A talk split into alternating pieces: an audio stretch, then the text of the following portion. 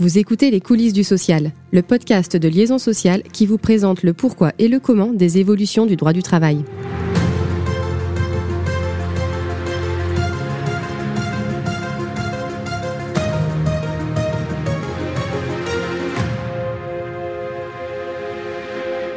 Bonjour, bienvenue dans ce deuxième épisode des coulisses du social consacré aux arrêts de la Cour de cassation sur les congés payés, les arrêts maladie je suis toujours avec Vincent Spiit et Juliette Renard. En conclusion du premier épisode, Vincent nous disait que la nouvelle position de la Cour de cassation aurait pu clore le débat. Et c'est le cas? Non, du moins pour le patronat français, il faut bien le dire, une partie importante des personnes avec qui on échange dans les services RH et les directions juridiques. Les arrêts du 13 septembre ont fait l'effet d'une bombe, notamment pour ceux qui n'étaient pas au courant des alertes qu'avait faites la Cour de cassation dans plusieurs de ces rapports annuels dont on parlait dans le premier épisode. Et pour beaucoup, notamment à la CPME et au MEDEF, il est évident en fait qu'un salarié ne peut pas acquérir de congés payés euh, pendant ses arrêts de travail. À leurs yeux, la question ne devrait même pas se poser. Et lorsqu'on échange avec ces responsables patronaux, euh, ils sont vraiment très remontés contre la position de la Cour de cassation euh, et ont l'intention de la combattre par tous les moyens possibles. Un chiffre est martelé en boucle. La position de la Cour de cassation coûterait 2 milliards par an aux entreprises, sans compter l'éventuelle rétroactivité de plusieurs années, comme on évoquait là encore dans le premier épisode.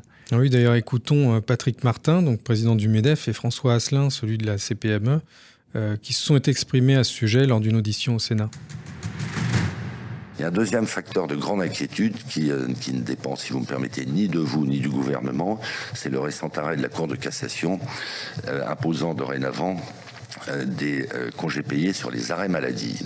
Alors c'est la transposition directe, en l'occurrence à travers cet arrêt de la Cour de cassation d'une directive, on le sait, directive européenne qui date de 2003 c'est un coût annuel pour nos entreprises de 2 milliards d'euros. C'est un renchérissement du coût du travail de 2 milliards d'euros, sans parler de ce que probablement nous serons tenus de faire, c'est-à-dire provisionner euh, ces, congés payés sur l'antériorité en matière de prescription salariale, c'est-à-dire 3 ans. Il y a tout lieu de penser, on le saura très rapidement, que les commissaires aux comptes imposeront aux entreprises de provisionner donc 6 milliards d'euros euh, au même moment où leur compte se dégrade du fait de la conjoncture. Énorme sujet de préoccupation c'est clair que cette histoire de jurisprudence sur les congés payés, c'est quand même incroyable. C'est quand même incroyable. Vous vous rendez compte? C'est choquant, bien évidemment, euh, sur le fait que ça va coûter 2 milliards d'euros, hein, sans compter la rétroactivité potentielle, qui, euh, on est en train de faire une analyse juridique, et là-dessus l'exécutif nous a pas démenti, pour monter voir jusqu'à 2009. Il y a la catastrophe. Hein. Euh, mais au-delà du coût, ce qui est quand même incroyable, c'est mais, mais on est sur un combat de valeur. Du non-travail produit des congés. Pendant que les types qui restent au boulot bah, vont avoir leur congé, euh, point, pas plus que ça. Mais, mais et moi j'en ai parlé à mes petits camarades syndicaux, je dis mais écoutez, mais là-dessus, quand on se voit, on est quand même là pour parler du travail, défendre le travail. Je dis mais, mais là-dessus, on devrait avoir une position collective en disant oui, il y a un moment où il faut rater le compteur. Eh ben non. Eh ben non. Après tout, c'est acquis, eh ben tant mieux, tant mieux pour ceux qui vont profiter. Mais c'est une catastrophe. Les réactions patronales trahissent pour le moins une inquiétude et font donc état de conséquences financières potentiellement lourdes pour les employeurs. Mais dans les autres États membres, cette solution s'applique déjà et ne semble pas remettre en question la viabilité du tissu économique. Une telle réaction traduit à nouveau la volonté patronale de n'alourdir en aucun cas le coût du travail. Au-delà de cet enjeu, les arrêts promettent-ils d'avoir des conséquences réellement lourdes? Eh bien, pour comprendre l'ampleur réelle des arrêts du 13 septembre, il m'a semblé intéressant euh, d'en parler avec ceux qui ont finalement les clés en main, à savoir les salariés et surtout les avocats qui les conseillent. Et c'est ce que nous avons fait dans un papier publié dans LSQ le 9 novembre dernier et qui est disponible sur notre site. Et qu'est-ce qu'il en ressort Deux choses. À la fois que les demandes portant sur les congés payés vont se multiplier, et c'est déjà le cas depuis euh, plusieurs semaines, euh, parce que les salariés vont se saisir assez naturellement des opportunités qui ont été créées par les arrêts du 13 septembre, ce qui peut paraître évident, mais aussi que les avocats salariés restent prudents. Euh, beaucoup d'entre eux m'ont confié qu'ils ne comprenaient pas forcément euh, le psychodrame joué par le, patronat et les avocats d'employeurs, parce que selon eux, les demandes euh, vont surtout porter sur des arrêts de, longue durée, donc forcément moins de salariés, et aussi que de nombreux salariés ne vont pas aller au contentieux pour réclamer des sommes ou des, rappels de congés payés, tout simplement parce que le coût d'une action en justice par rapport au gain potentiel sera trop faible. Oui, il en reste pas moins que le patronat est vent debout et entend limiter l'impact de ce revirement. La CPME a notamment fait tourner une pétition qui a recueilli 25 000 signatures, il me semble, au 17 novembre, ce qui n'est pas rien pour une pétition d'initiative patronale. Euh, elle demande au gouvernement de prendre une loi au moins pour limiter la rétroactivité de la décision et plafonner le nombre de jours de congés payés acquis Dans ce cadre, elle estime que le gouvernement doit faire en sorte que le coût ne soit pas à la seule charge de l'employeur. Euh, et au-delà des 2 milliards qu'on a déjà mentionnés, la CPME craint de devoir débourser 6 milliards si une rétroactivité de 3 ans était accordée aux salariés concernés. Et côté gouvernement, on a conscience du problème euh, et on travaille à des solutions pour atténuer la portée euh, de la position de la Cour de cassation. C'est la seule chose certaine qui ressort des échanges qu'on a avec le, cabinet du ministre du Travail.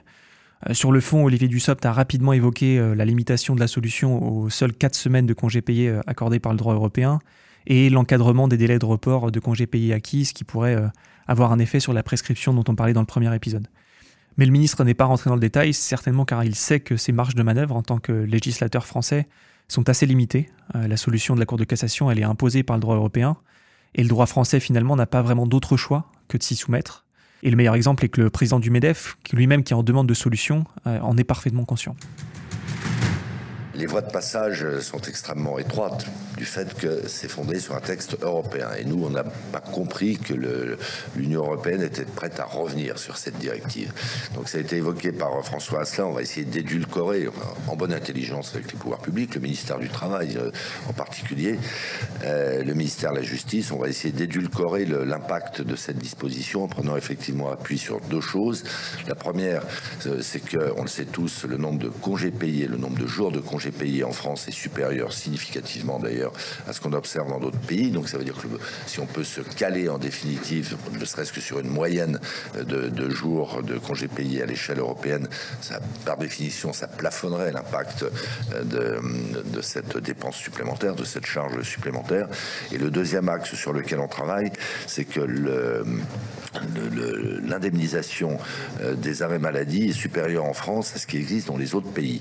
Donc on va essayer de jouer sur ces deux curseurs. Mais euh, je, suis désolé de vous dire ça. nos, adhérents sont très impatients d'avoir des réponses et sont très frustrés qu'on n'apporte pas des à, présent des réponses. Moi, je, je suis très réservé quant à notre capacité à trouver des solutions. En réalité, l'enjeu est surtout de savoir quand est-ce que cette intervention législative aura lieu. Ce qui tombe bien, c'est qu'un projet d'adaptation au droit de l'Union européenne vient d'être déposé en Conseil des ministres. Rien dans le texte pour l'instant ne concerne les congés payés, mais ça pourrait être le cas par voie d'amendement. L'examen du projet de loi débute mi-décembre au Sénat. Euh, plusieurs ministres, dont euh, Olivier Dussopt, l'ont évoqué, ce projet de loi, comme une porte de sortie possible. Et une source patronale m'a affirmé que ce serait bien euh, le véhicule législatif choisi par l'exécutif. Voilà où on en est, plus de trois mois après les arrêts du 13 septembre. Un autre élément peut expliquer la temporisation du gouvernement. C'est la décision du Conseil constitutionnel qui est attendue dans les prochaines semaines suite au renvoi d'une QPC par la Cour de cassation. Les sages devront dire si les dispositions actuelles du Code du travail, qui écartent le droit à congé payé pendant les arrêts maladie, sont conformes à la Constitution. Il y a eu également un arrêt de la CJUE qui pourrait aussi avoir des conséquences sur les choix du législateur. Et oui, l'arrêt de la CJUE dont tu parles était effectivement très attendu au regard du contexte, notamment parce que la Cour était invitée à définir une durée raisonnable de report applicable au congé payé non pris pendant un arrêt maladie. Effectivement, la définition d'une telle durée aurait pu avoir pour effet de contenir un petit peu les effets des jurisprudences du 13 septembre, mais finalement, ça n'a pas été le cas puisque la CJU a refusé de se prononcer sur le sujet en estimant que cette question relevait de la compétence des États membres. Elle a quand même apporté des précisions via une seconde question qui lui était posée, et donc on sait désormais qu'elle admet au regard du droit européen que les États membres limitent le cumul des droits à congés payés et qu'elle ne s'oppose pas à ce qu'une législation ou une pratique nationale prévoit une limitation de la durée du report à 15 mois. Certains estiment que cette précision ne change pas vraiment la donne au regard des arrêts du 13 septembre. Euh, il reviendra au pouvoir public d'intervenir pour tirer les conséquences législatives de cette euh, révolution jurisprudentielle. Notons quand même que d'autres interprètent différemment cet arrêt de, la CJE, en considérant, pour faire simple, euh, que la Cour européenne impose de fixer une limite au report, soit à travers une disposition légale, effectivement, soit via le juge. Euh, ce qui pourrait contraindre finalement les juges français et donc la Cour de cassation à limiter la durée de report à 15 mois environ, euh, même si le législateur français finalement n'intervenait pas. On le voit, plein de questions se posent encore et on espère des réponses dans les prochaines semaines qui seront bien sûr à suivre dans Liaison sociale. Merci en tout cas d'avoir suivi cet épisode et à bientôt.